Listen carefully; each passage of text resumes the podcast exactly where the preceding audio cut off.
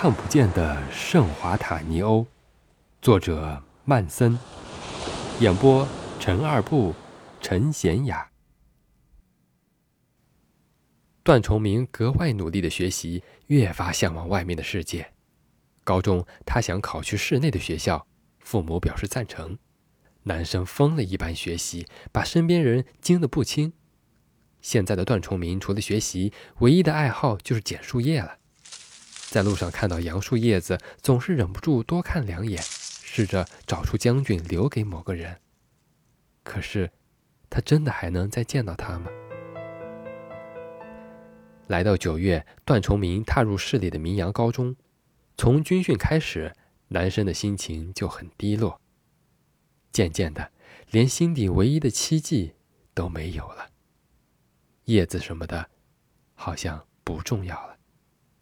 想必在这所学校，自己是条件最差的学生了吧？其实，在报道的那天，看到校门外停着各式小轿车，看到衣着光鲜的男生女生，段崇明就开始不自信了。开学以来，看到同学吃的、穿的、用的，在镇上的优越感，统统不见。男生自卑到了极点。更糟的是，市内的孩子都补课，段崇明的家里已经拿不出这笔钱了，更别提参加同学间的聚会活动。他与大家的距离越来越远，没有朋友，也没有希望，每天忙碌的很。上课、下课，饭卡里面有钱，却舍不得去刷一瓶可乐。盗版的名牌运动鞋看起来好笑极了。外面的世界怎么会是这样呢？与想象中完全不同。男生忘了我长大一定要出人头地，也不想看海了，整日昏昏沉沉。然而，又是那束光，燃亮了段崇明的世界。那是在开学一个月之后，运动会的午休时间。段崇明买了四个馒头，就着从家里带来的咸菜吃。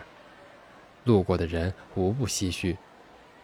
段崇明只当没看见。买一个馒头吃一个菜吃不饱，买四个包子就着咸菜就解决问题多了。他本来钱就少，又不像其他同学只吃中午一顿饭，他住校每天三顿饭，花销不小。段崇明狼吞虎咽。希望赶紧吃完离开这里，眼前忽然被推过来一碗冒着热气的汤。段崇明转过头，一瞬间他又想起了我长大一定要出人头地，并且他又想看海了。如果可以，他希望那是圣华坦尼欧。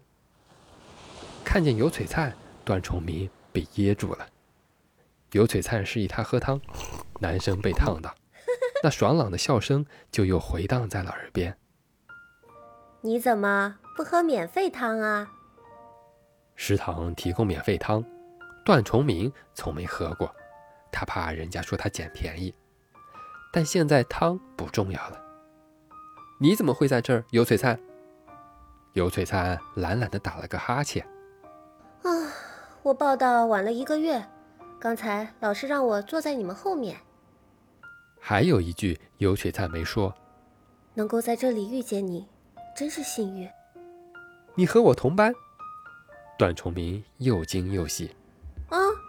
尤璀璨点头，然后看看自己的餐盘，又看了看段崇明的咸菜罐。给我吃一点。嗯？舍不得？不是不是，怎么舍不得？是怕你嫌脏啊。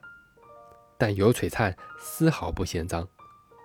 女生拿过了咸菜罐，戳了两口，嗯，好吃。然后把自己的肉菜做交换。以后咱俩搭伙吃饭呗。段崇明瞪大了眼睛。